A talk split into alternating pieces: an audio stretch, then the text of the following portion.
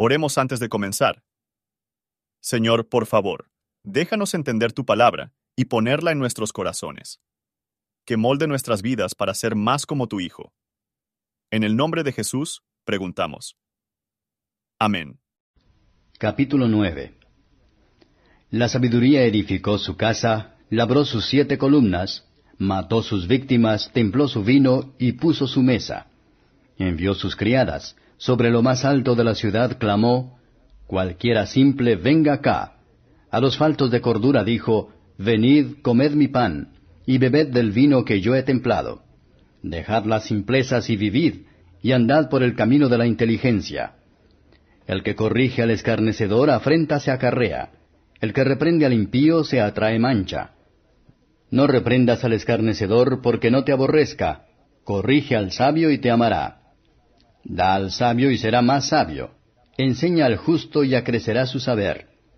El temor de Jehová es el principio de la sabiduría, y la ciencia de los santos es inteligencia, porque por mí se aumentarán tus días, y años de vida se te añadirán.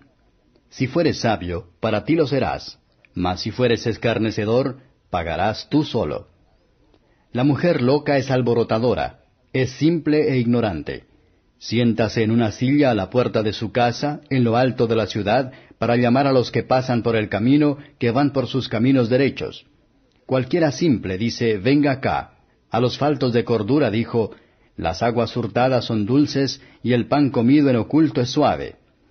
Y no saben que allí están los muertos, que sus convidados están en los profundos de la sepultura. Comentario de Matthew Henry Proverbios Capítulo 9. Versos 1 al 12.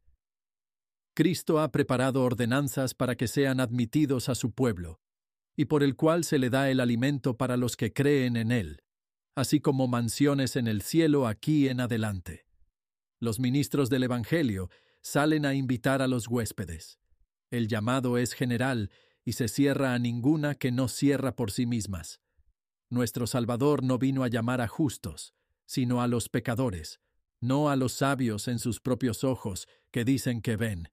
Debemos evitar que la empresa y los placeres necio del impío, o nunca podremos disfrutar de los placeres de una vida santa. Es inútil buscar la compañía de los hombres perversos en la esperanza de hacerles bien. Somos mucho más propensos a ser corrompidos por ellos. No es suficiente para abandonar los que no saben, tenemos que unirnos los que andan con la sabiduría. No hay verdadera sabiduría, sino en la forma de la religión. No hay vida verdadera, pero al final de ese camino. Aquí está la felicidad de aquellos que la abrazan. Un hombre no puede ser rentable a Dios, es para nuestro propio bien. Observe la vergüenza y la ruina de los que ligero ella. Dios no es el autor del pecado, y de Satanás solo puede tentar, no puede forzar, tú soportar la pérdida de aquello que menospreciando, que se sumará a tu condenación. Versos 13 al 18. Cómo diligente es el tentador para seducir a las almas incautas en el pecado. Carnal, placer sensual, stupifies conciencia y brotan las chispas de convicción. Este tentador no tiene razón sólida para ofrecer. ¿Y de dónde saca el dominio en un alma se pierde y se olvida de todo conocimiento de las cosas santas. Ella es muy violenta y prensado. Necesitamos buscar y orar por la verdadera sabiduría, porque Satanás tiene muchas maneras de retirar nuestras almas de Cristo. No solo los deseos mundanos y los engañadores abandonados resultar fatal para las almas de los hombres, pero los falsos maestros con doctrinas que halagan el orgullo y dan libertad a pasiones destruyen miles. Sobre todo, dibujan fuera como han recibido impresiones serios solamente parciales. Las profundidades de Satanás son profundidades del infierno, y el pecado, y sin remordimientos, es la ruina, ruina sin remedio. Salomón muestra el gancho. Los que le creen no se entrometa con el cebo. He aquí los miserables, vacíos, poco satisfactoria, engañoso y robado el pecado placer propone. y pueden nuestras almas tan deseosos del eterno gozo de Cristo, que en la tierra podamos vivir con Él todos los días, por la fe, y antes de mucho tiempo de estar con Él en gloria. Por favor, considere cómo se aplica este capítulo a usted. Gracias por su atención.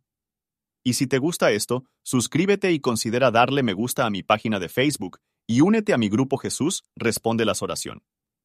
Que Dios bendiga tu día. Hola, somos Mark y Pearl Lambert y somos los ministros de Jesús Responde las Oraciones. Si le gusta este ministerio, por favor ayúdenos a apoyarlo. El enlace para donar se encuentra en la descripción a continuación.